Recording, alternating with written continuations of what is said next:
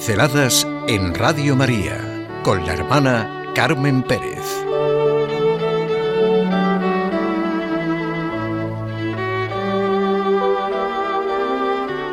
¿Para qué permite Dios esto en mi vida?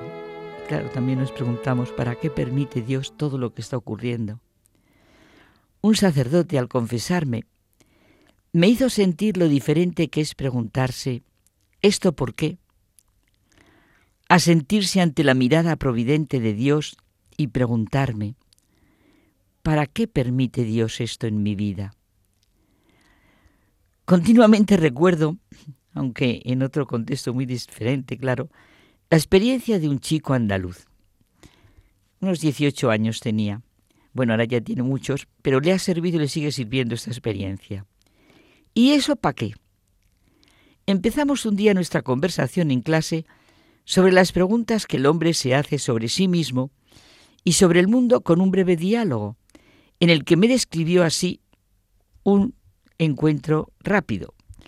Saludé a un chaval, un chaval que iba con un cochazo, de esos vamos, que mira sin querer. Vaya coche que llevas, vaya, vaya. ¿Y qué haces? Pues ya lo ves, tío haciéndome un porro. ¿Y eso? ¿Para qué? Le dice Pascual. ¿Tú sabes lo guapo que es llevar un cochazo así y fumarse un porro? Y le contesta, tío, te estás echando completamente a perder. Claro que sí. ¿Eso para qué? Era muy de Pascual preguntarse todo. Y también sus comentarios eran muy buenos, precisos y concretos. Él notaba que me gustaban cuando leíamos, se paraba tanto en lo que le gustaba como en lo que no veía claro. Y entonces sus comentarios o sus preguntas. Al leer recuerdo un texto de Danielú sobre el escándalo de la verdad, dijo, Oye Carmen, no subrayo aquí nada porque me gusta todo, si me gusta. Sentía que al hablar de la verdad, algo en su interior ocurría como el de muchas personas le gustaba la verdad como búsqueda, pero también quería certezas, necesitaba certezas. Y veía la desvalorización de las palabras, la desconfianza frente a la palabra verdad, fidelidad. Las más sonoras palabras han servido para encubrir las peores propagandas. Por ejemplo, la sinceridad, la de cosas que se hacen en nombre de la sinceridad. Si nos hiciéramos a menudo la pregunta de Pascual, ¿esto para qué? Y comprendiéramos que muchas veces nos estamos echando a perder por lo que cada uno, en el mejor de los casos, sabe en su interior. Le daríamos a las cosas el valor que tienen. Sabríamos reaccionar mejor en multitud de ocasiones.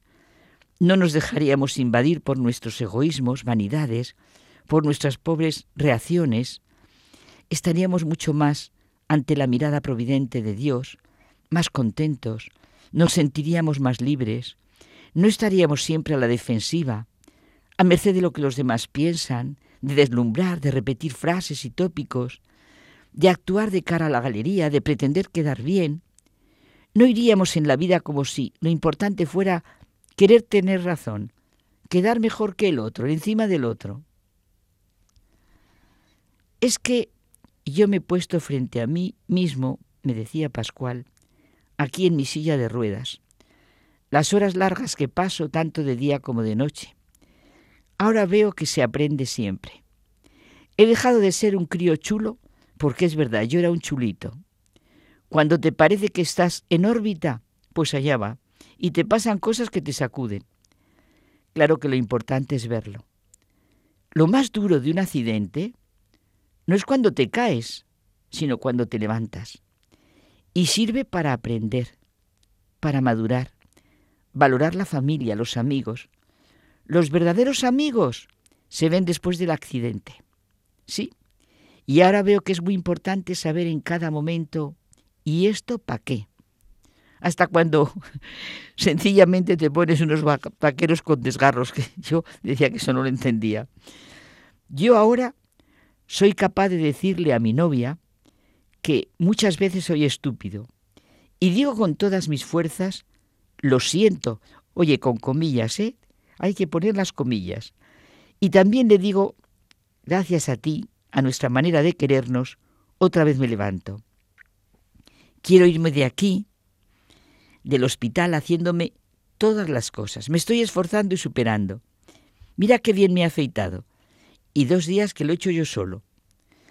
Lo que me está llevando a hacer esto es mi fe, mi certeza y mi confianza.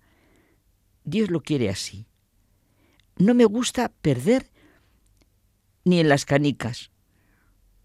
Otra vez entre comillas, ¿eh? hay que ponerla, sí, sí.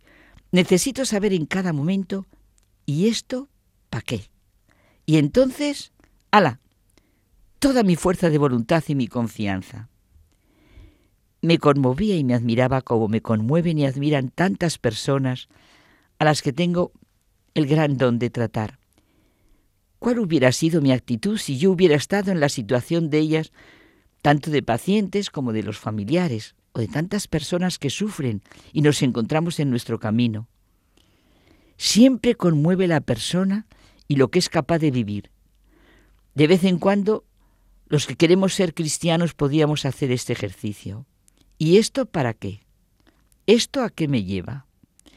esta actitud mía que me genera.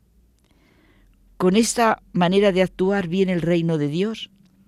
El reino de Dios que no designa nada utópico, abstracto, bueno, no digamos folclórico. El reino de Dios es tan concreto como puede ser el reino del poder de los medios de comunicación. Lo que pasa es, claro, mucho más profundo, no tiene ni comparación, denso, necesario, vital.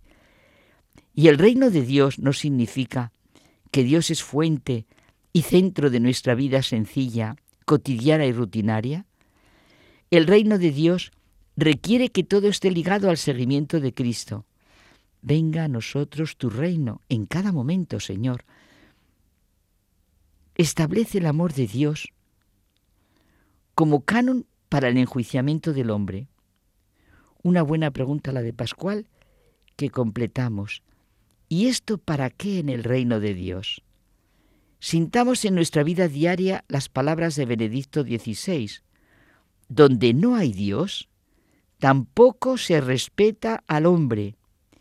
Y no se respeta al hombre en general, sino a cada hombre, a cada una de las personas concretas con las que vivimos, trabajamos, nos encontramos. Victoriosos, derrotados, sufriendo. ¿Y esto para qué? Una aparente derrota, un dolor, un sufrimiento, puede dar principio a una resurrección. Dios es más grande que nuestro corazón y lo conoce todo. Lo importante es sentirse en Él, saberse hijo suyo, vivir sintiendo la vida con nuestras deficiencias y egoísmos y nuestras caídas, pero sentirla con una misión personal, en la que ciertamente también, como decimos, nos encontramos las debilidades y grandezas de las personas, pero diciendo de corazón, venga a nosotros tu reino, hágase tu voluntad sin miedo, porque su voluntad siempre es nuestro bien, siempre es nuestro gozo y nuestra alegría. Venga a nosotros tu reino, hágase tu voluntad.